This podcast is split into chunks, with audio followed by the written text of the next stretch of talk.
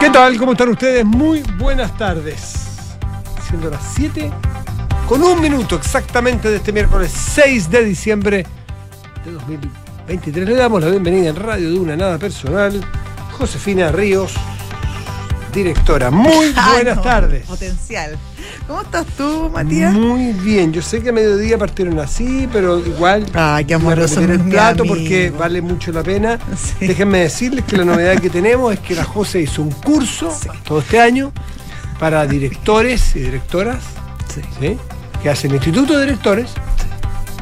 Y, y lo que no sabemos son las notas ni el promedio, pero en fin, no vamos a entrar en ese tipo de ¿Para cosas porque para Lo qué. importante es que si uno pasa, no pasa. Exactamente, es, es que le entregaron un diploma. Sí, bonito. O sea, si yo salí del colegio sin que me preguntaran las notas, uno tiene derecho a cualquier cosa. que yo creo que ya está pasado, vamos a apuntar las notas. Exactamente. da lo mismo. No me extraña que han de ser las mejores calificaciones, No. pero qué notable el, el- Lo que me parece muy notable cuando lo empezaste a hacer es que, bueno, tú eres muchísimo menor que yo, pero alguien después de los veintitantos, que termina la universidad, que empieza a trabajar y que ya tiene un trabajo, está más o menos enrielado, cuesta mucho, es decir, parto de en algo que no tengo idea de cero. Si partir un proyecto de cero, hay que tener una energía y hay que tener un. Hay que tener una parada a la vida que la cual yo es lo primero que te admiro. Así que te felicito por haber emprendido esto y haberlo terminado de buena manera. Ya lo he terminado. Sí, terminado. Así que cualquier empresa, asociación lícita sí, por sí. los primeros meses, después ya Sí. veremos, No, no, no, iremos lícita, ampliando el lícita, rango, pero en principio. No, cuídame, pues Matías, lícita, no, no, por eso. lícita. No, pero en principio, sí, pero que no nos pongamos tan exigentes. Eh, cualquier asociación lícita, regular, que necesite un- una directora cualificada, eh, ya sabe. Ya me llama a mí que soy su Sí, manager. eres mi manager. Yo soy como el Felicevich de la. No, pero, pero, pero, pero bueno. no, pero, pero, claro. Soy como el Felicevich de la Jose, así cualquier empresa del Claro. IPSA. Diríjanse a Matías del Tenemos una tarifa para IPSA, Sí. una- ten- tenemos tarifa para ICPA, Para fami- eh, empresas familiares. eh, claro. Sí, para to- startups. Todo lo que es family eh, eh, startup, tenemos, Claro. Tenemos para emprendimientos de todo tipo. fundaciones. Fundaciones también. Yo, ¿no? sí. Sí. ONGs. ONGs. Sí, Sí. ONG. Sí. eh, eso. Bueno, mira, el abanico es amplio. ¿Sí? Sí, amplio. Ya. Si usted quiere estados de resultados, leer. el que No, usted cada quiere- uno, no, cada uno tiene sus ventajas en, No, distintas, en distintos aspectos. Usted quiere que me lea balance. Llámenme y yo le cuento cuáles son las mías. Comité, ¿De quién, qué comité estarías tú en el directorio? Eh, comité. mm, Porque los directorios, tú me has explicado que tienen comité. Comité. claro, tienen varios comités. Comité de finanzas, comité de. No, yo estaría- ¿Yo estaría en Aseo Yornato o estaría en, en recepciones y No, celebraciones? si no te engañas si tú también tenés lo tuyo. Yo estaría en el comité de mm, estrategia y comunicación. Ah, ¿Ah? pero fabuloso, fabuloso. Así que ya lo saben, no es broma. Tenemos un tarifario, usted nos puede visitar en la página web josedirectoraaroundtheworld.com eh, y vamos a hacer también un... Un- un- ¿Tienes un, eh, ¿cómo se llama? un Instagram o no? José Eh, Directora. Sí, está, está en construcción. Está en Está construcción. en construcción. Con todos los clientes, con todas las empresas. Asesoramos a. Asesoramos a. Frase inspiradora. Exactamente. Frase inspiradora. Tiene un, tiene un, po- ¿Sí? un Pablo Coelho arriba y después viene, hemos asesorado a, por ejemplo, no sé, democracia viva, ya. Por decir algo. Pero al principio, ah, no siguió, después vio cosas raras y no siguió. No, ah. no, no, no. De hecho dije, si, Pro esto, cultura, si esto ¿no? no cambia, yo renuncio, yo me voy. Mira Daniel. Sí, mira, Daniel, hasta acá nomás llegamos. O aclaramos las cosas o no sigo O no cuentes conmigo, o no cuentes conmigo. Sí. Ay, ay, ay. Oye, además que con la ley de sociedad anónima los directores son responsables con su patrimonio, así que esto no es. No es Si acá no hay mucho patrimonio, así que no sé qué va a pasar. pero en las claro. empresas donde, donde, donde fuere. Y otra te, cosa. puede, ir, eh, te puede ir te incluso puede, a la claro, cárcel. Exactamente. Esto no es, no si una responsabilidad la que uno está tomando con el país. Fuera de- Sí. Oye, José, y, y hay, un, hay toda una corriente porque en buena hora Mm. el, el país, la sociedad, hace mucho rato entendió la integración de quienes erróneamente en algún momento fueron minorías. Claro. Erróneamente porque son mayoría, pero...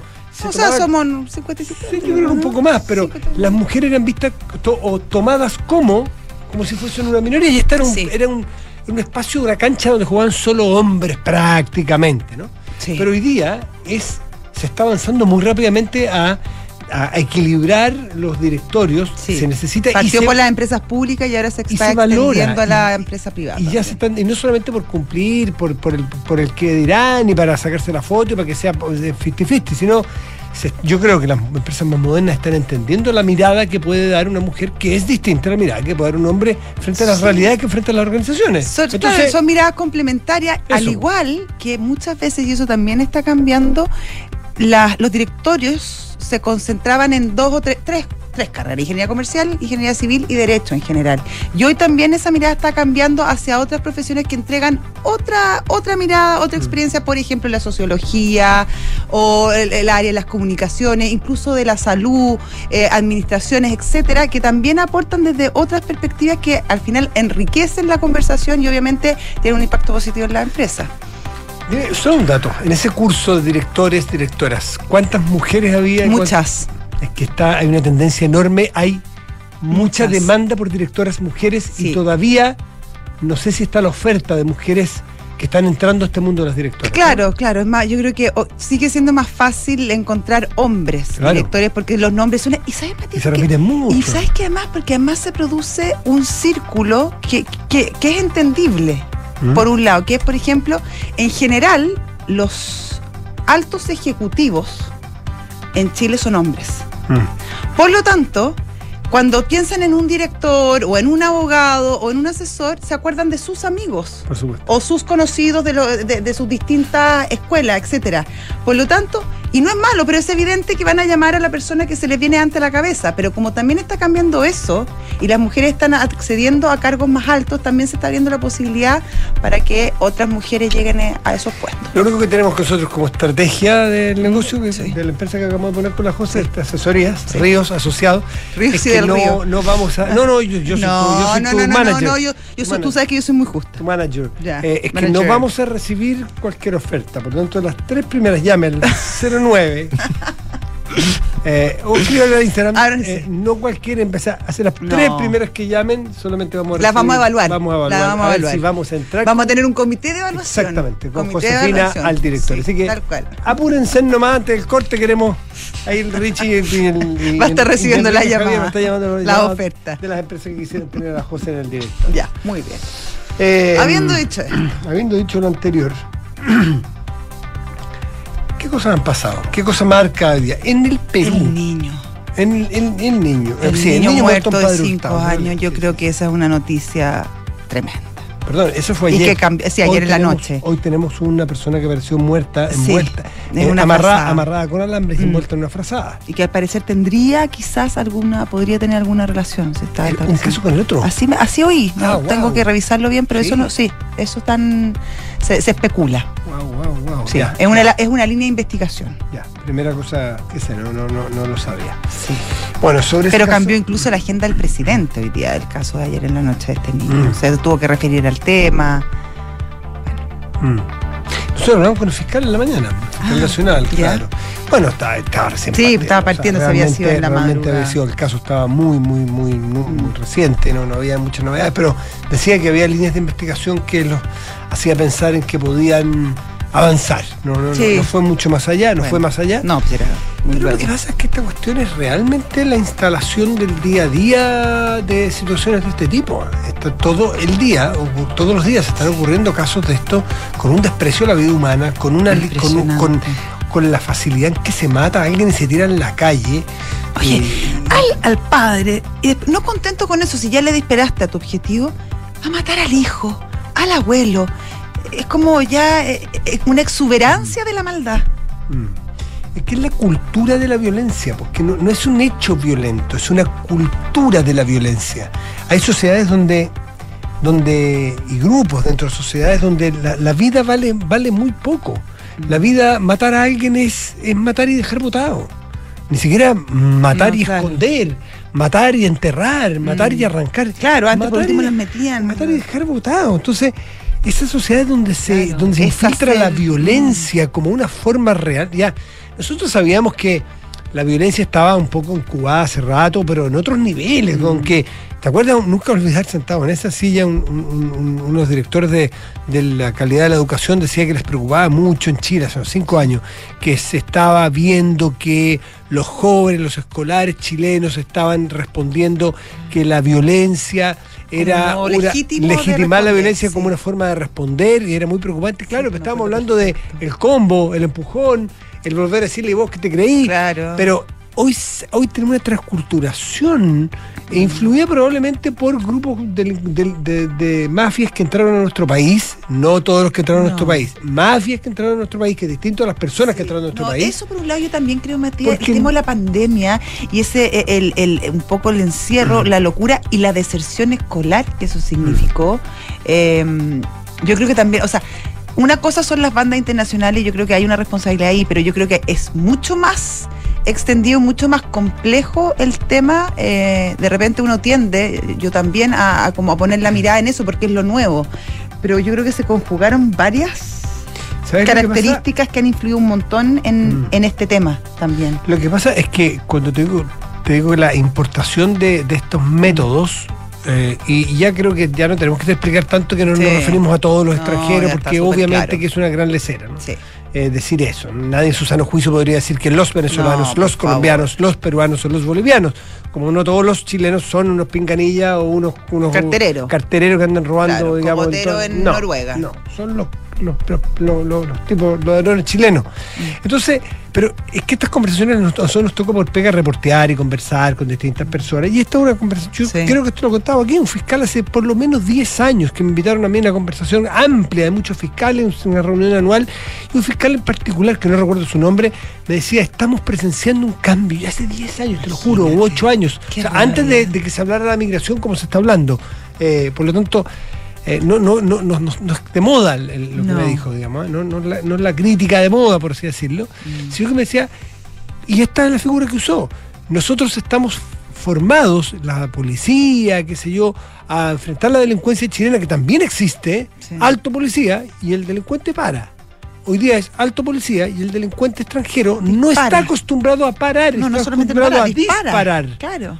Entonces, eso es lo que en ese momento no había contaminación de, Claro. del- de ese delito. Lo que había era preocupación de la policía porque no sabían con cuál de los dos tipos de delincuentes se estaba enfrentando. Y hoy día parece ser que hay una transculturación, hay un... Hay un Claro, hay una una adopción, de, métodos también en los criminales y los delincuentes chilenos. y- Al parecer, el caso este en particular, puede ser perfectamente chileno. no, o sea, las primeras líneas de investigación dirían que, que probablemente es un- un- una persona chilena que había salido hace muy poco de la cárcel. Era una especie de venganza. Bueno, y Una grupos- pasada de cuenta. Y los grupos narcos y todo eso que está muy, muy. Y bien, el desprecio a la vida, el desprecio total Desprecio a la vida. Bueno, eso en cuanto Sí. al niño hasta 5 años, que probablemente más adelante vamos a conversar. Antofagasta sin agua. Antofagasta sin agua desde, no sé si ya hoy día esta tarde pudieron arreglar el problema, no, No, se aún. supone que el Solamente- viernes. Hasta el viernes, ¿no? Se Sí. supone que Solamente se repuso a 5.000 clientes. La idea, y decía ayer el alcalde de Antofagasta, ir reponiendo en algunos sectores. Entonces algunos sectores van a estar con agua y otros sectores no. Y la idea es llegar como meta deadline el Ah. viernes en la noche a poder reponer a los 60.000 clientes. Claro, es un, un- un alto porcentaje desde el domingo. Sí. ¿Tú sabes lo que es estar sin agua desde el domingo? El valor del, del agua ha subido muchísimo. En, en una zona donde ya el recurso es bastante escaso. Sí. Mm. Eh, y obviamente eso tiene bastante tensionada la ciudad, imagínate. ¿Se acuerdan cuando se cortó en Osorno hace un par de años? Que fue tremendo, claro, fue claro, tremendo. claro, claro. Bueno, aquí hay un, está la, desaladora, es la que está Sí, con un problema. con un problema. Sí, porque bueno, en, en Antofagasta esa es la forma que se abastecen de agua. Si la- las fuentes naturales como las que tenemos en la región metropolitana o en el sur, allá son prácticamente inexistentes. O sea, una zona muy, muy, muy seca y muy escasa en recursos hídricos. Oye, tú sabes que el colegio de médicos está en, en elecciones. Sí, pues desde el lunes. Desde el lunes. Es lunes, martes, miércoles y jueves. Varios Y días. Cuatro días y todos los días se va dando un resultado parcial. Ya. El primer día ganó la lista A con un 53%. El doctor. eh, el doctor ¿Acuña? Acuña. Que es de la oposición. Sí, son las dos, bueno, como los doctores, no, no, no es una cosa tan Claro. clara de, de izquierda a Claro. derecha, pero es que- más, fue- es más bien de oposición. Fue el que enfrentó a Isquia Siches Por y- perdió con Isquia Por Siches. eso, oposición, me refiero a oposición a la, a la directiva actual. Después Chi- Siches se fue y lo, lo sucedió el doctor Mesa, que está actualmente, que no quiso ir a la reelección, aunque podía hacerlo. No, Justamente mujer, va Ana María Arriagada. ¿Mm? sí. Eh, es una mujer que la hemos entrevistado varias veces porque ella estaba a cargo de todos los temas de, los trasplantes. Organi- es una médico naturalmente y se dedicó mucho tiempo al- al- a la organización, o era una, una fundación o era una asociación de, justamente de, logística y organización para el buen, el buen ¿cómo se, cómo se puede decir? El buen La- la tratamiento, buena el buen gestión, trasplante, la buena gestión buen, claro, claro, Eh, porque que Ana María, implica mucha, mucha coordinación. Ana María Arriagada. Entonces, el doctor en la Acuña. lista A, el doctor Acuña, lista B, la doctora Arriagada, eh, y el primer día ganó el doctor Acuña. El segundo día, en sumado lunes, quedó arriba la doctora Arriagada. Y en el tercer día vuelve a darse vuelta, pero por los pelos. Y en este momento, mañana falta el último día, el doctor Acuña está con un 50,92% de los votos contados hasta ahora. Y la doctora Arriagada con un 49,8% de sea, los voto a votos. voto esto. Literalmente, sí. Lo que no tengo es. Y hay el universo de votos, ¿se sabe cuánta gente ha votado, no? No, a no. ver, eh, mira, eh, lo que pasa es que lo que me mandan, no sé si son los votos de hoy o los acumulados. No, yo creo que son los acumulados. ¿eh? Eh, aproximadamente 11.000 votos. ¿m? 11.000 votos van. No sé del universo No de, sabemos. De un número mayor que ese, pero no Claro, sé. probablemente. No, es que son Yo me la jugaría. Son ¿eh? deducciones Sí, matemáticas sí, pues, sí. que uno saca. Lógica ahí rápido. Pa, con- pa. Sí, no sé. Si me equivoco me lo dicen, pero, no pero en fin. en fin, ¿eh? Así que está el colegio médico. proyecciones. Sí, pero son proyecciones Sí, a boca de una. a boca de una las que estoy haciendo. cual. Sencillamente. Eso pues. eh, ¿Qué más? En Perú, Sí, Fujimori. Alberto Fujimori Fujimori, eh, ex presidente y ex dictador, Sí. eh, fue quizás de los primeros mandatarios Autogolpe. que vimos o, o escuchar ese concepto del autogolpe. Del autogolpe. Después lo vimos con Castillo, que intentó de alguna Sí. manera hacerlo. Amado y odiado, una figura súper controversial divide- en, divide el en- Perú. hasta el día de hoy. Divide el Perú. Hasta el día de hoy, fujimoristas y Tal cual, antifujimoristas. tal cual, Sí. tal cual. Con herencia, con su Sí, hija. con su hija, toda la familia, Con- los hermanos, los hijos peleados entre sí, es como una dinastía. Sofía se llama su hija, ¿no? Keiko. Keiko Sofía. Ah, Keiko Sofía, Sí. tiene razón, Sí. sí. Keiko Sofía. Sí. Y Keiko eso. Sofía. Y mm, ya, pues eso es lo que. que- bueno, ¿y por qué Bueno, decir que claro, que lo van a por- liberar. pero ¿por qué está el problema de la liberación? ¿Cuál es el problema? Pedro Pablo Kuczynski, PPK, Ujú. cuando era presidente, lo liberó otorgándole una. em, ¿Amnistía? un- claro, por razones de salud y edad, en fin, aquella ya. O sea, no amnistía, es como lo No, otro, es un indulto. Un indulto. Y luego, esto fue se, llevó a que lo viera el Tribunal Constitucional. Y el Tribunal Constitucional hace muy poco, hace un par de semanas, aprobó esto, después de muchas apelaciones aquí y allá. Y el, Comité Interamericano de Derechos Humanos ayer había dicho que parar, que Perú tenía que parar esto y que tenía que revisar bien los casos antes de soltarlo. Es decir, una controversia entre el Tribunal Constitucional del Perú y la, y la Comisión Interamericana de Derechos Humanos. Perú es firmante y Perú ha decidido de todas formas liberarlo. Y hay una expectación en este momento por la liberación que hay. Se va a ir a alojar la casa de Keiko. Sí, de Keiko Sofía. De Son, Keiko Sofía. eh, son casos de, de violación de los derechos humanos sistemáticas y amplias. El caso de la, de la Cantú de Barrio, y Barrio Alto eh, son casos de, de- de- de mucha violencia política. En son momentos donde era un dictador bien feroz. Así es que vamos a ver, porque todo lo que pase con Fujimori remece a todo el Sí. Perú siempre, siempre. ¿m? Sí. Son las 7 de la tarde. Con 19 minutos estás en duda. Nada personal.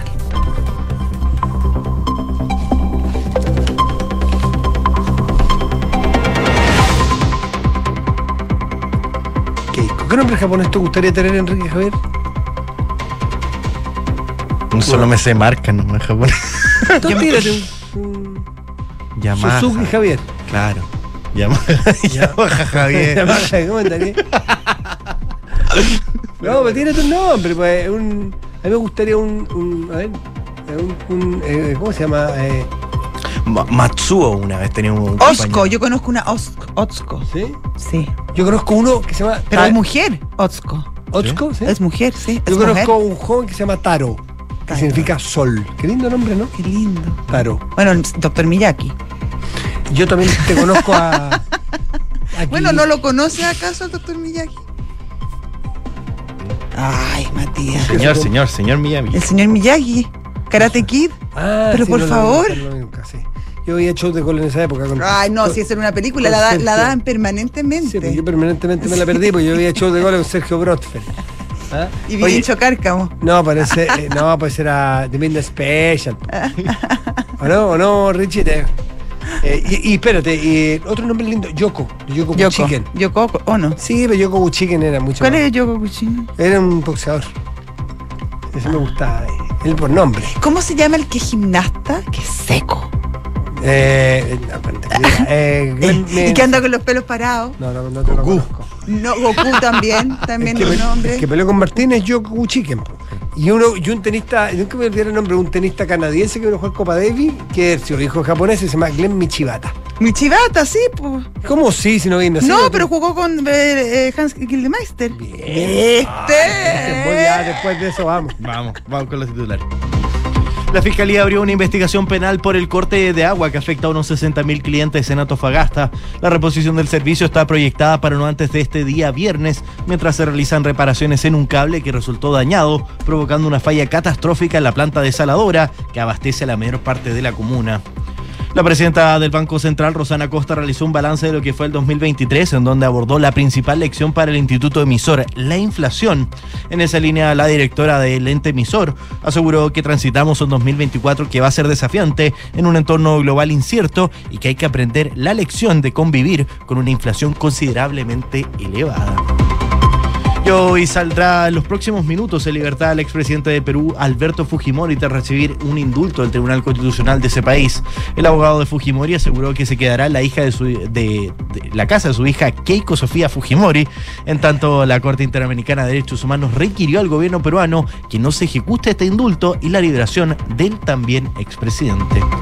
Nicolás Yarri, Cristian Garín y Alejandro Tavilo clasificaron directo al cuadro principal del Australian Open. Esta es la primera vez en 15 años donde hay tres chilenos disputando un Grand Slam sin tener que pasar por las qualis. La última vez fue el US Open del año 2009 con Nicolás Mazú, Fernando González y Paul Capdeville.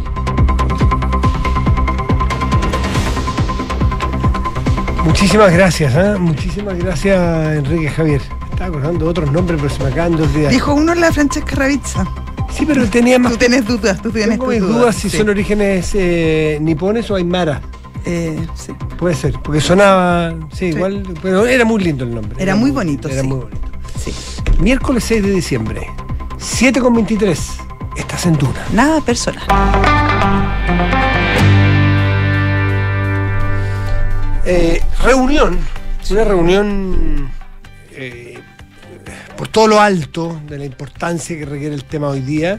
Se desarrolló o se está desarrollando en, la, yo creo que ya terminó, ¿no? En la moneda, sí, terminó del subsecretario Monsalves con el, eh, con los, Con los con alcaldes, alcaldes, sí. exactamente, con alcaldes de eh, Padre Hurtado, con el alcalde de La Florida, Mm. con la alcaldesa de Las Condes. eh, Con varios, sí, con varios sí, era- ediles. eran varios alcaldes porque la situación está pasando de castaño oscura, eh, la situación de, Hay mucha del, de- preocupación, del sí. de delincuencia, porque querámoslo o no, almorzaba con una persona que decía que tenía, no, no lo echaba la culpa a la prensa, porque no tenía la culpa al mensajero, pero que sin duda, decía él, eh, se generaba la sensación de que, mira, se puede, mira, se hablan de impunidad porque habrá impunidad, entonces salgamos. Y no tengo idea, yo no, no, no, no tengo el termómetro para saber cuánto ayuda, pero efectivamente cuando hablamos del desborde, cuando hablamos, hay, hay una sensación de que, vamos, que en Chile se puede. En Chile se puede hacer esto, es fácil, no nos pasa nada. Eh, Puedes venir informalmente o irregularmente, no me echan. Como y- que, y- como que lo sienten que de alguna manera es una invitación o, al menos una, una- un aviso, es decir, vengan, total, sí, esto... bueno, yo, yo insisto, no estoy haciendo como una, No, no, no, teo- te- como no te- una no, teoría te propia, porque no, te- tengo ni una. Te pregunto Pero- cuál era la visión de, de Sí, esa... pues, de esta persona, porque ¿de qué estamos hablando con esta tendencia diaria, permanente, donde el tema se instaló? No es culpa de la prensa, sin duda que no es culpa de la prensa, pero ahí están. Pero bueno, de hecho, un- el, el gobernador de, de la región metropolitana Sí. habló que estamos en, en- en- en lo- en lo- el En la peor crisis de los de seguridad. 40 años, no sé cuántos años. años. Claudio Rego, buenas tardes, ¿cómo estás? Hola Mateo, ¿cómo estás? Bien, pues aquí estamos con la José porque estamos todos los- te- Hola, hablando buenas, todos los días ¿cómo de esto al final. No queríamos no, en general hablar no, no es nada, le gusta mucho hablar de estos temas de inseguridad, de las personas que aparecen muertas, decapitados, eh, en, un, en un auto con 10 balazos, en fin, un niño, el de ayer, pero lamentablemente es ineludible este tema, pues. ¿Mm? Mira, yo creo que primero eh, es eh, un hecho de que estamos hablando todos los días de homicidio. ¿eh? En el caso de el mes de noviembre, que yo he, denominado el noviembre rojo, mm. tuvimos 37 homicidios y 38 homicidios frustrados en un solo mes. Mm. O sea, más de un homicidio por día. yo fui intendente entre el 2014 y 2018. Esto no ocurría en el, momento, habían hechos aislados, cosas esporádicas de este nivel de violencia y hoy día lamentablemente se está transformando en una norma y es por eso que hemos alzado la voz para para llamar la atención no solamente a las autoridades, a todo a todo el Estado chileno de que esto no lo podemos normalizar. Mm. Este nivel de violencia, de, de, brutalidad, no solamente por la muerte de un niño, oye, eh, le tiraron una granada a una carabinero hace un par de semanas. Pero bueno, ¿usted cree que alguien lo normaliza? ¿De verdad? ¿Perdón? ¿Usted cree que alguien lo normaliza? ¿Sabes que sí? ¿Sabes por qué me llama la atención? Porque de repente, hay, claro, lo ayer fue terrible porque fue un niño, pero yo he ido por lo menos a ver a unas ocho o nueve familias mm. que perdieron a, un ser querido en los últimos meses, personas absolutamente inocentes, comprando una bebida, Johnny, eh, Johnny Miren en Conchalí, la Tabara Paredes, oye, en, en Huechuraba, la misma Karina Morales que trabajaba con nosotros, o sea, hemos tenido muchos casos de inocentes que les llegó un balazo por estar en en el lugar equivocado, en el momento equivocado, y eso no lo podemos normalizar. Eh, y yo creo que cuando de repente nosotros planteamos eh, de que estamos viviendo una pandemia de homicidio, yo y, después escucho que algunas autoridades dicen que estamos eh, diciendo nosotros como frases rimbombantes para el bronce, digo, yo no sé en qué país viven ellos, pero lo que yo sí veo en la calle, en las comunas, en las familias, es mucho temor. Y temor porque la violencia hoy día es algo nunca antes visto en nuestro país. El nivel de fuego, el nivel de brutalidad. Claudio. la, delincuencia hoy día cambió, no tiene nada que ver con la delincuencia hace siete años. Está, entiendo que en el Economist, en el último, viene un artículo sobre la criminalidad y sobre los, eh, los homicidios por cada 100.000 habitantes. Me llegó el cuadro, me había llegado en la mañana y lo estaba rescatando ahora. Y es muy impresionante lo que ocurre. Toma a Brasil, México, Costa Rica, Ecuador, Estados Unidos y Chile desde el 2015 a la fecha, con colores. No les puedo contar, pero, se pero, pero las curvas hablan de un Brasil decayendo del 2015 de, desde 30 a 22 eh, por eh, homicidios cada 100.000 habitantes. Eh, fíjate que México también en una curva muy arriba, pero decayendo levemente. Chile subiendo levemente, pero los últimos, o sea, siempre muy abajo todavía, pero superando los 5 o los 6 eh, 6,6, 6,6 fue el año pasado. Mm. Ya, es que está, este, está, 0, está 0, 5, 10, 15. Estoy calculando, anda por 6, entre 6 y 7, claro. Pero la curva, y para allá voy, la curva de Ecuador es que se sale del gráfico. Se sale del gráfico que el 2020 estaba junto con Chile en 5 y tanto. Hoy día está en 27. En dos años. O sea, esto se puede ir de las manos si uno no atina a tiempo. ¿Sabes, Matías? Mira, mira, cuando yo he, hablado de esta pandemia de homicidio, he dicho lo siguiente, mira, e, en Chile en los últimos años se duplicó el número de homicidios. Mm. Hay comunas que tienen el doble del promedio nacional, o sea, la comuna de Santiago tiene 14 o tres y tanto eh, homicidios por cada sí. mil habitantes. Y las dos regiones del norte también, eh, entiendo. ¿eh? Y, este, y en mes de noviembre, mm. esto se nos escapó absolutamente de las manos en el caso de, de toda la región metropolitana. Entonces, esto es exponencial. ¿Sabes por qué? Porque lo que ha ocurrido en el intertanto, y esto yo creo que es verdad una, una responsabilidad de distintas instituciones del Estado por mucho tiempo, es que no se tomaron medidas respecto a la migración irregular y la, entrada de bandas internacionales, del tema del manejo carcelario respecto a los campos de la, de, la mafia y del narcotráfico, respecto al tema del dinero. Entonces, cuando tú no tomas muchas de estas decisiones que son importantes a tiempo, lo que empieza a germinar es un conflicto territorial por quien domina ciertos territorios, eh, un mercado ilegal de armas gigantesco y mucho, pero mucho dinero que está en juego. Claro, gobernador, pero también hay que tener cierta voluntad política que muchas veces es bien poco popular o poco, o poco eh, políticamente correcto. Y me refiero también tomando este mismo gráfico que le mencionaba Matías, el caso de Brasil, que, que tiene una baja bastante importante y que justo coincide con el gobierno de Bolsonaro. A ver, yo creo que eh, una de las cosas que tenemos que entender, derechas y izquierdas, que si queremos que nuestro país de verdad no caiga en el derrotero de otros países latinoamericanos que han llegado a, niveles de violencia inusitados, eh, tenemos que poner el tema de la seguridad a nivel de Estado y tenemos que dejarnos de complejos. ¿ah? O sea, que hay un sector de la izquierda chilena que ha tenido históricamente un complejo con los temas de seguridad y del uso democrático de la fuerza, y hay un grupo de derecha que ha, de alguna manera, eh, se ha festinado eh, populistamente con los temas de seguridad. Yo creo que llegó el momento, así como lo hicimos con los panamericanos, de unirnos detrás de una causa. Bueno, llegó el momento de unirnos detrás de la causa de la seguridad. Claro, pero usted, usted estaría dispuesto a seguir, por ejemplo, la receta de Bolsonaro? Eh, no tengo idea cuál es la receta de Bolsonaro. Pero a lo mejor habría que investigarla porque le fue bien. Yo, te, yo, te puedo, yo te puedo decir lo que han hecho todos los países en el mundo que les va bien. O sea, eh, Italia llegó a tener un nivel de criminalidad donde mataban jueces y mataban candidatos presidenciales todos los días. Y hoy día tienen cárceles especializadas con regímenes penitenciarios distintos para las personas que están ahí. Medellín, eh, que, a, los, a los jefes de los carteles. Eh, o sea, un jefe de un cartel no puede tener el mismo derecho de visita que una persona que está detenida por un delito común y corriente. Segundo, Medellín, que fue la capital del homicidio del mundo, durante los 90 y, a principios de este siglo, eh, hizo una tremenda inversión social y cambió el entorno urbano en todos los sectores más pobres de Medellín eh, tú vas eh, a lo que hizo, eh, eh, ¿cómo se llama?, Nueva York, que la gente confunde la teoría de la tolerancia cero de penas más grandes, no. Lo que se hizo en Nueva York es que se empezaron a combatir todas las sensibilidades, el grafiteo, el que se saltaba la fila, el, el comercio ilegal. O sea, lo que te quiero decir es que recetas hay, no de un personaje, del mundo.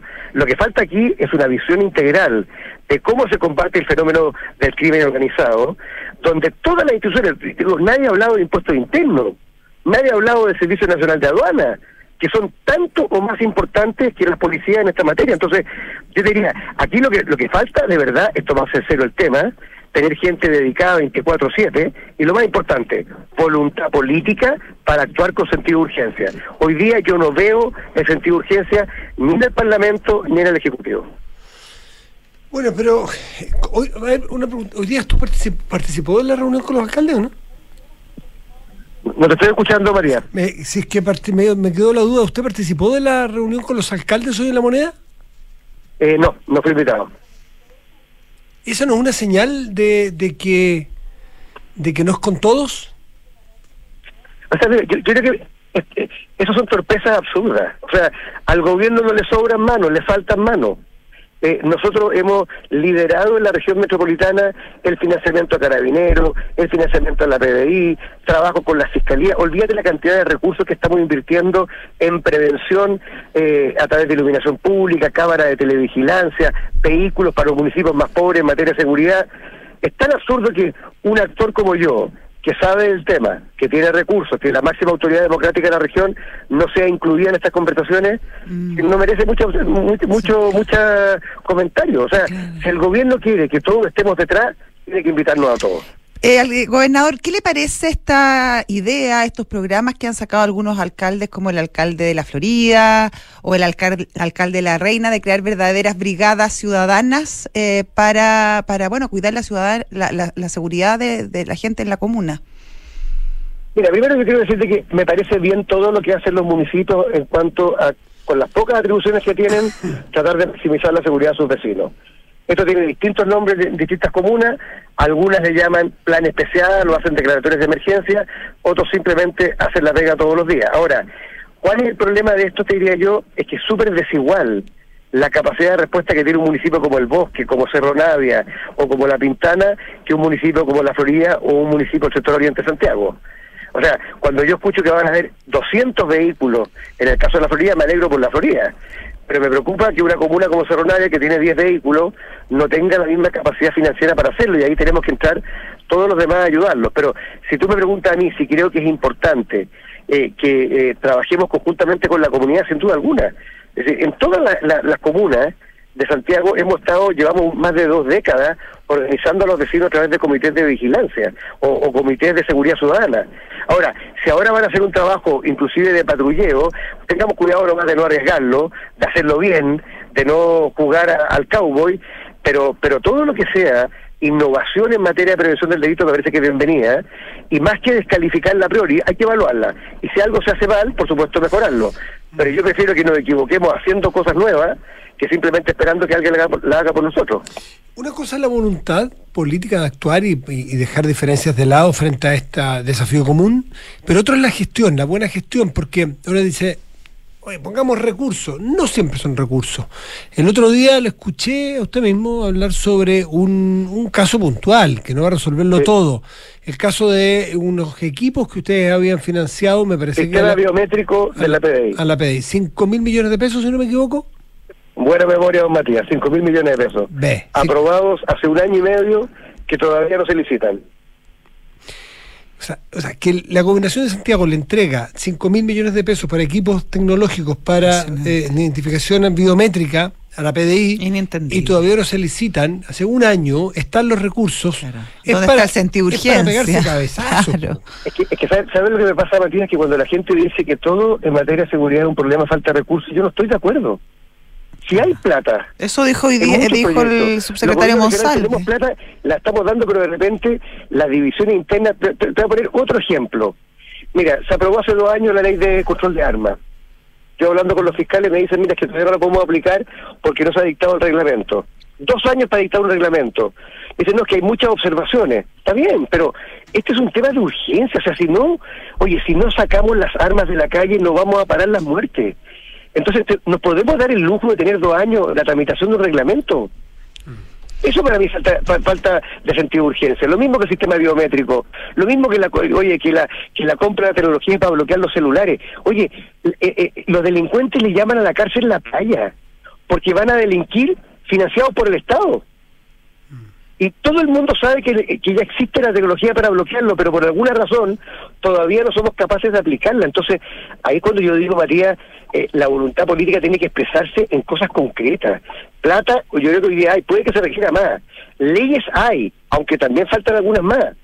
Pero dediquémonos a aplicar lo que ya podemos y por favor, en un momento excepcional como el que estamos viviendo, eh, no le digamos a la gente que tienen que estar tranquilos porque Chile es más seguro que Brasil o que Ecuador. Digamos a la gente, mira, lo que está pasando es gravísimo. Están muriendo niños, personas inocentes, hay ajustes de cuentas, escuchamos tiroteo en las poblaciones y frente a eso vamos a actuar de manera drástica. ¿Cómo? Nosotros hemos propuesto algunas cosas, estado de excepción, nos dijeron que no, dijimos, bueno, entonces, ¿por qué no ocupan la ley de infraestructura crítica y ponemos militares a ayudar el trabajo de seguridad en las principales estaciones de trenes, de buses o de metro? Claudio Rego, eh, dale, ahí estamos esperando, pero sí, hay sí. que hacer algo distinto, sí, no se puede hacer resultados distintos con la con, haciendo más de lo mismo. Eh, lo último, Claudio Rego, porque para no nos queda más tiempo, pero ¿qué, qué le parece esta, estas comunas que han decidido poner este estado de, de, de, de emergencia? Eh, que, que, ya se lo preguntó, pero no me quedó bien claro porque hay bastante hay bastante polémica, polémica al respecto. Que, que parece que es lo correcto después de todo lo que hemos hablado. Lo primero que te digo es lo siguiente, Matías, ser bien derecho. Eh, eh, declarar estado de emergencia no tiene ninguna implicancia jurídica, porque no existe como tal en el estatuto jurídico. Es una definición política. ¿ah? Ya, pero ¿es Me show parece o bien. sirve de algo? Que se defina que hay una emergencia en materia de delincuencia me parece bien. Segundo, cada municipio, o sea, eh, algunos que la han declarado y otros que no. Hoy día he escuchado a la, a la alcaldesa Matei que no la ha declarado y que está haciendo cosas. Lo mismo el alcalde de San Bernardo, lo mismo el alcalde de Pedro Aguirre Cerda. Ahora, hay que evaluar las acciones en función de sus méritos. Yo escuchaba al alcalde Carter que está contratando a ex policías para que lo ayuden en patrullaje de la comuna, me parece bien. Eh, escuché al alcalde Palacio que quiere hacer algo parecido pero con vecinos. Yo quiero escuchar bien cómo se va a implementar porque no me parece que arriesguemos la vida a los vecinos. Ahora, si esto se trata de ser eh, de, de, de mirar y, y, de, y, de, ser de alguna manera lo, que, lo mismo que hacen los comités de vigilancia, me parece bien. O sea, yo creo que hay que evaluar las distintas alternativas que están planteando. Pero si tú me, me preguntas a mí, creo yo que Santiago, como ciudad y como región, está en un momento crítico de emergencia en materia de seguridad, sin duda alguna, lo vengo diciendo, o sea, estoy disfónico de decirlo.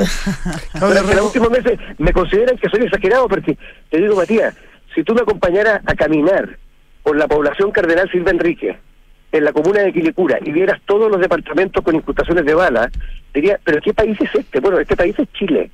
Lo que pasa es que eso está ocurriendo en poblaciones periféricas, eh, pero ya está llegando al centro de Santiago. Hemos tenido homicidios hoy a, a, a, pasos de la moneda. Tuvimos a esta funcionaria que trabajaba con nosotros asesinada a las 6 de la tarde en Tirso de Molina. O sea, cada día es más cerca.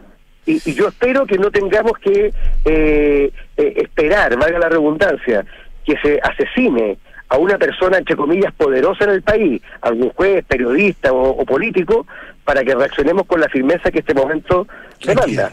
Claudio Rago, gobernador metropolitano, gracias por recibir el llamado de Duna. Gracias, gobernador, hasta luego. Chao, que estén bien. Chao, chao. Siete de la tarde, 40 minutos, estás en Duna. Nada personal. Y vamos a saludar a nuestros patrocinadores. Universidad Andrés Bello, acreditada en Chile, nivel de excelencia por seis años, invita a todas las mujeres interesadas en las ingenierías, matemáticas y tecnologías a postular a la beca Ingenia. Infórmate en unav.cl. ¿Estás pensando en asegurar tu vehículo? Si contratas un seguro de autos Zurich, hasta el 31 de diciembre te regalan la cuota de marzo 2024 totalmente gratis. Cotiza y conoce más sobre las coberturas y asistencias en zurich.cl encontrar tu lugar en el mundo sí es algo personal y Duoc UC lo entiende porque te ofrece el respaldo y la calidad de su nuevo campus virtual. Matrículate ahora en duoc.cl desde donde y cuando quieras. Duoc UC Online. Pausa y volvemos, estás en Duna. Nada personal. Ingeniería Civil Eléctrica en la Universidad Andrés Bello, enfocada en problemas de actualidad relacionados al cambio climático, como el uso masivo de energías renovables y la electromovilidad, y en el desarrollo de la tecnología necesaria para la transformación energética. La carrera cuenta con investigadores activos y reconocidos a nivel internacional y con el apoyo del Centro de Transformación Energética de la UNAV, el que tiene convenios con universidades en Inglaterra, Italia, España y China. Infórmate en unav.cl. Mi amor, llegaste. ¿Cómo te fue en el médico? Súper bien. Desde el susto de la otra vez empecé a controlarme más seguido y ahora estoy como duna. ¿Ves lo importante que es poner tu salud en primer lugar? Pon tu salud en el lugar que se merece. Porque con Zurich y sus seguros de salud tendrás todas las coberturas y asistencias que necesitas para ti, tu familia o tu empresa. Conoce más detalles y elige un seguro que se adapte a ti en zurich.cl. Riesgo asegurado por Zurich Chile Seguros de Vida S.A. Las condiciones de los seguros en sus condiciones particulares y generales depositadas en la Comisión para el Mercado Financiero. Más información en www.zurich.cl. En DOC UC inauguramos un campus virtual que lleva nuestra calidad y respaldo a todo Chile para que todos puedan decir Presente. Presente. Presente. En cualquier momento y lugar, Doc UC Online. Una nueva ventana con más y mejores oportunidades para encontrar tu lugar en el mundo. Doc UC. Cercanía y liderazgo futuro. Conoce más en duoc.cl. Institución acreditada por 7 años. Más información en duoc.cl. Nuestros usuarios podrían llenar nueve veces el Estadio Nacional. Talana es la plataforma de recursos humanos más descargada y mejor valorada de Chile, con más de 5.500 clientes y más de 400.000 usuarios. Con Talana, gestiona vacaciones, firma documentos a distancia, administra la asistencia de tus colaboradores y mucho más desde una sola plataforma de recursos humanos. Conoce más en talana.com.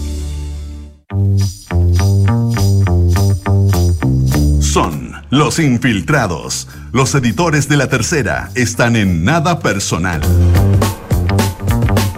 Paula 7 con 43 y la característica musical habla de las infiltradas esta tarde. Paula Catena, ¿cómo estás? ¿Cómo estás tú, Paula? Hola, bien, ¿y ustedes? Muy ¿Cómo bien, están? Gracias. Bien, pues la reyerta propia de una elección, ¿no? un plebiscito a 7, 8, 10 días. ¿Estamos ahí? Sí, a 11 no días. queda 10. nada. No queda nada. Claro, ahora salen al ruedo dos, dos pesos pesados.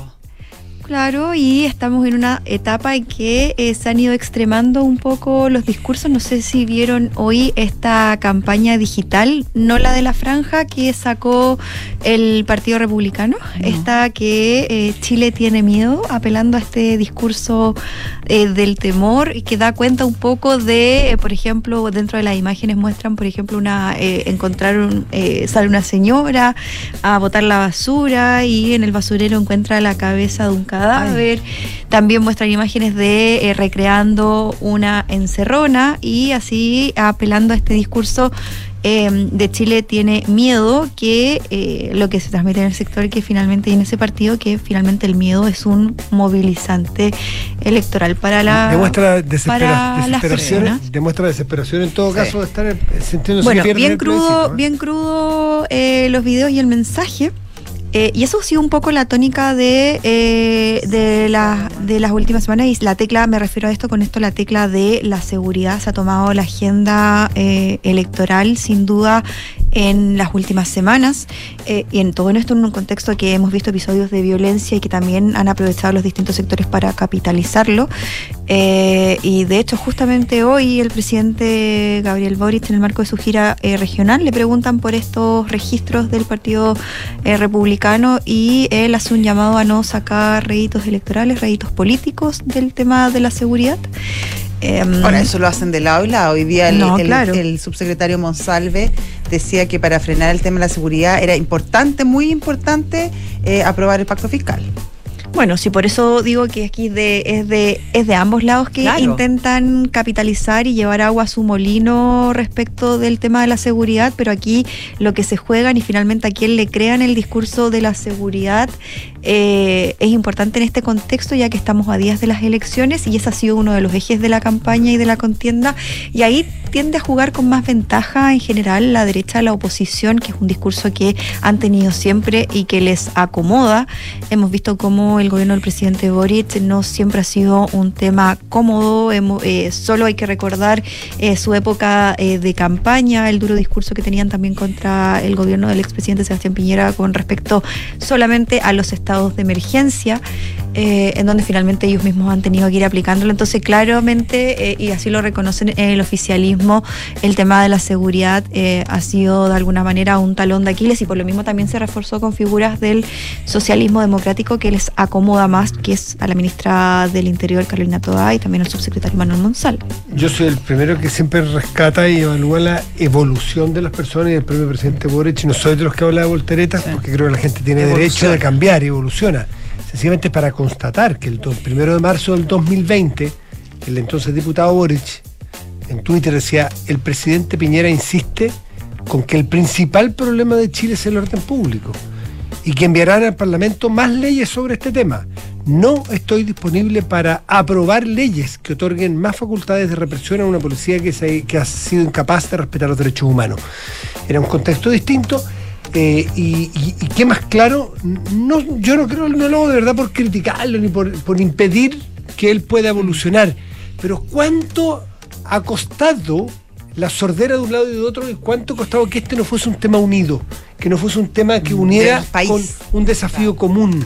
Y bueno, y ponerse a punto es como el estado físico, pues. Ponerse a punto cuesta, no es salir a trotar un día. Sí, Hay que la- cambiar un montón de cosas. Yo creo que hay evoluciones y hay volteretas que son Sí, de repente poco, de poco todo, creíbles. Y ahí es donde tiene el problema, y reconocen eso en el oficialismo, que es el tema de la credibilidad. Cuando constantemente dices A y después B y vas eh, girando en, Pero en el tu problema no es si tú dijiste esto y ahora como presidente dice te vamos a perseguir. este-". Yo creo que esa evolución es cuando tú Sí, a pero principios de cuando este año la evolución es tan brusca y no ves entre medio No, y entre medio ves, por eh, ejemplo, que una, una reflexión más profunda y lo ves más de golpe de un momento a otro, yo No, creo que tiende a... Y agrégale los a indultos. hacer- Agrégale que, que el 31 Es que por de diciembre eso- del año pasado. es que por eso- Entonces uno dice, bueno, a ver, ¿ida y vuelta, ida y vuelta o solo ida? Ahí hay un punto. Es que por eso ha sido Mm. ida y vuelta para dar señales en este contexto que tiene que dar señales a su sector, a también a la ciudadanía que demanda, según todos los sondeos de opinión, como uno de los principales problemas del tema de la seguridad.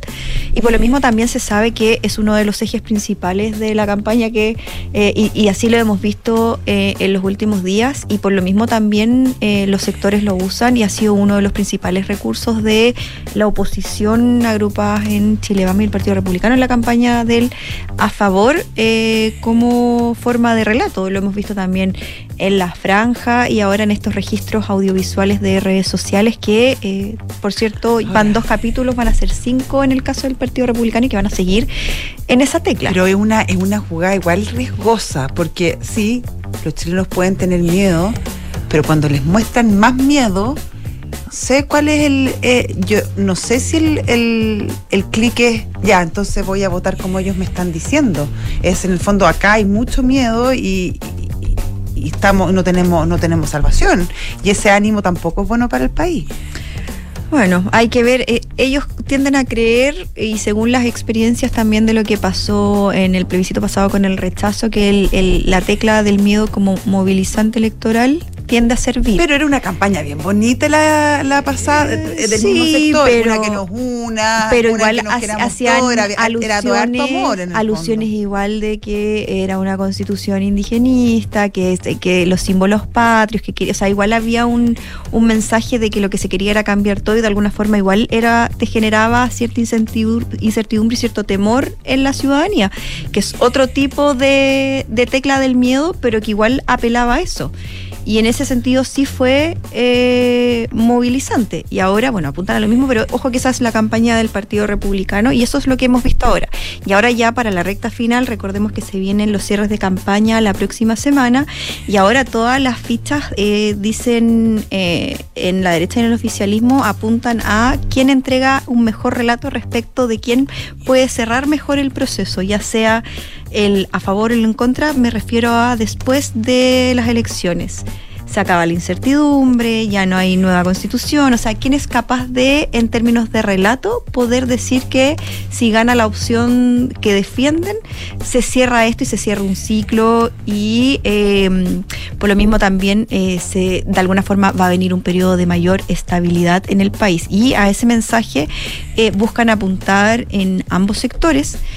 Y en el oficialismo lo vimos harto la semana pasada, ¿se acuerdan que sacó hubo una, una declaración de los partidos del oficialismo? También se incluyó en mensajes de la franja esta idea de que si gana el en contra no hay un tercer Mm. Por hoy, nuevo proceso claro, pero eh, ellos juegan a que en este, dicen, aseguran que durante esta administración al menos no va a haber un nuevo proceso constituyente, pero tienen ahí el flanco de, y lo que trata de ahí eh, presionar la derecha respecto, bueno, y el Partido Comunista, ¿qué? Porque han tenido voces eh, disonantes, algunos más allá de que la directiva ha sido bien clara diciendo que en esta administración no, no va a haber un tercer proceso. Entonces están en esos relatos, al finalmente se van a jugar la última, los últimos días de campaña y ahí quien eh, logre convencer más, eh, dicen, es el que eh, va a resultar eh, ganador, pero hay harta incertidumbre, sobre todo por el número de indecisos que todavía habíamos visto antes de que eh, iniciara la veda electoral. Paula Catena, como siempre, mucho gusto y muchas gracias. Estén Paula. muy, Muy bien. bien. Hasta luego. Chao, chao. 7 de la tarde, 52 minutos, estás en Duna. Nada personal.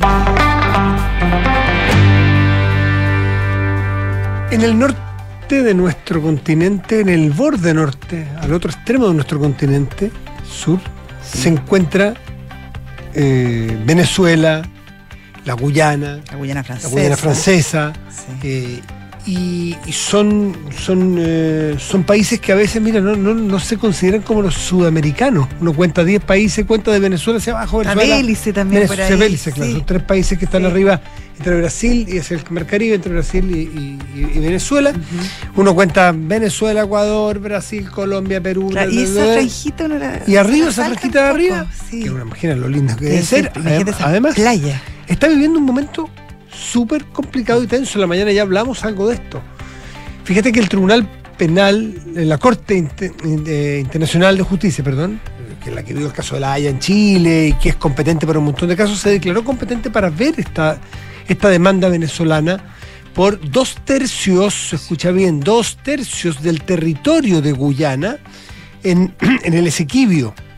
Esequibo, perdón, en el Esequibo, que es del río Esequibo, que va en el Mar Caribe, entra justamente por eh, Guyana, entra hacia el sur, que entra en- entre los dos tercios y un tercio, queda un tercio hacia Guyana, dos tercios hacia Venezuela, y de ahí hacia, hacia el oeste, Venezuela estima que es todo de ellos, y hacia abajo, toda la franja hacia abajo, hasta Brasil. Mm. Es una porción, dos tercios, pues. No es impresionante. De- de- es- es gigante, muy o grande. sea, Y hay una proyección también hacia el mar, ¿no es cierto?, de una isla que está frente al Esequibio.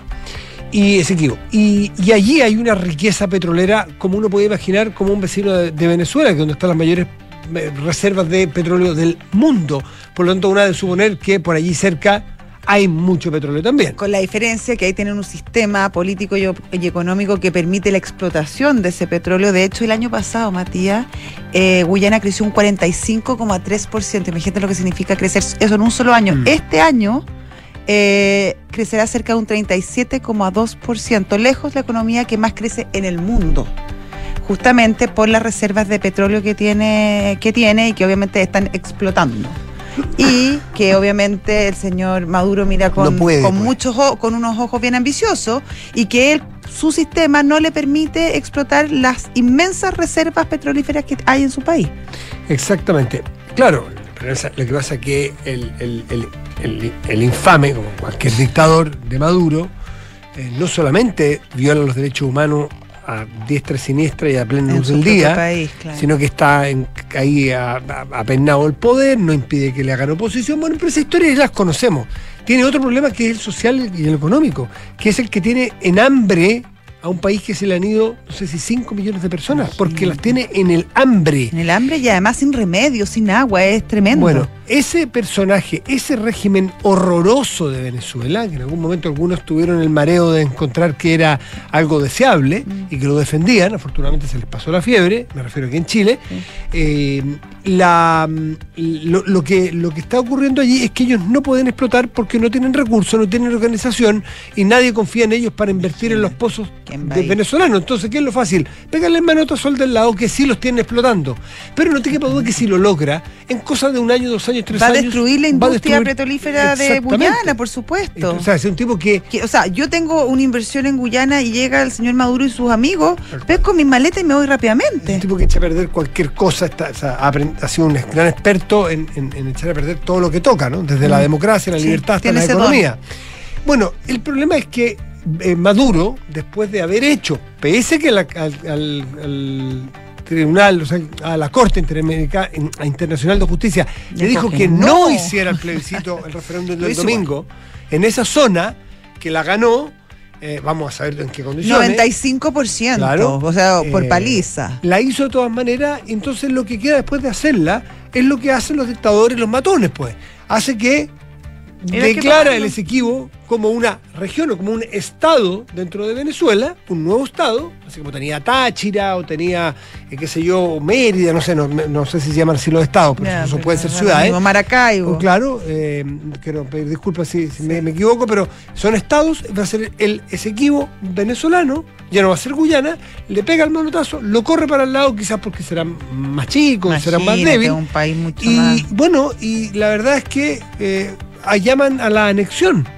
A la anexión de. Sabemos que esta es una narcodictadura del ejército venezolano, donde probablemente van a tener posibilidades de anexarse. Y probablemente rápido. El, el punto acá es cuánto puede hacer la comunidad internacional y cuán, y cuán interesada está en defender a un país tan chiquitito y a lo mejor poco relevante en el concierto internacional como Guyana. Ahora, tiene un punto a favor, el petróleo nuevamente. Claro, puede, puede o seguir sea, el hubo, mercado hubo una guerra en Kuwait, acuérdate. Sí, pues, exactamente. ¿Quién está interesado en Guyana? ¿Quién está interesado? O sea, porque. ¿Quién le compra a Guyana el petróleo? A Ucrania, Sí. ya está el petróleo que mu- mueve el mundo, sin duda, pero a Ucrania el mundo se le puso, o buena parte del mundo se le puso detrás apoyándolo cuando fue eh, atacado, Claro, invadido por por Rusia. A Guyana se lo invade Venezuela. ¿Quién va a estar detrás? Yo Probablemente supongo que va- Estados va a Unidos, estar- ¿no? Claro, al No menos. lo esperaría más al- encima, en su continente, por lo demás. al menos exigir una, una, una orden de no innovar, Claro. decir yo, un, un congelamiento de cualquier Un- acción y por lo pronto no Un anexarse amparo. hasta que la hasta que la que la Corte Inter- Internacional de Justicia se manifieste, porque en una de esas dice que es de Venezuela, bueno, está bien, pero antes a los golpes, a los Pero ¿cómo a decir de Venezuela después de todos estos bueno. siglos de los siglos No, que no, ha sido si de hay- Guyana? no, si hay- hay ciertas sí, no, sí, por sí hay, hay, uno, hay unos debates eh, Sí, jurídicos, sí, de los pero de los años 60, bueno, de mitad de los años 60. Pero también, pero si lo que uno no sabe quién tiene la razón, lo que sabe es que a lo matón no. No. Y cuando es, es Maduro, tenemos derecho a desconfiar. Porque ese es un matón asesino que lo conocemos. No, claro, y el interés, que pueden estar todos estos documentos de los años 60, efectivamente, pero que le vino este interés loco Mm. cuando empezaron a desarrollar la industria petrolera, bueno. Bueno, En fin, atentos a lo que ocurre allí. 7 con 59 nos vamos ya. Que tengas un muy buen resto de día. Nos Tú encontramos también. mañana. sí. Chau, gracias. Chau.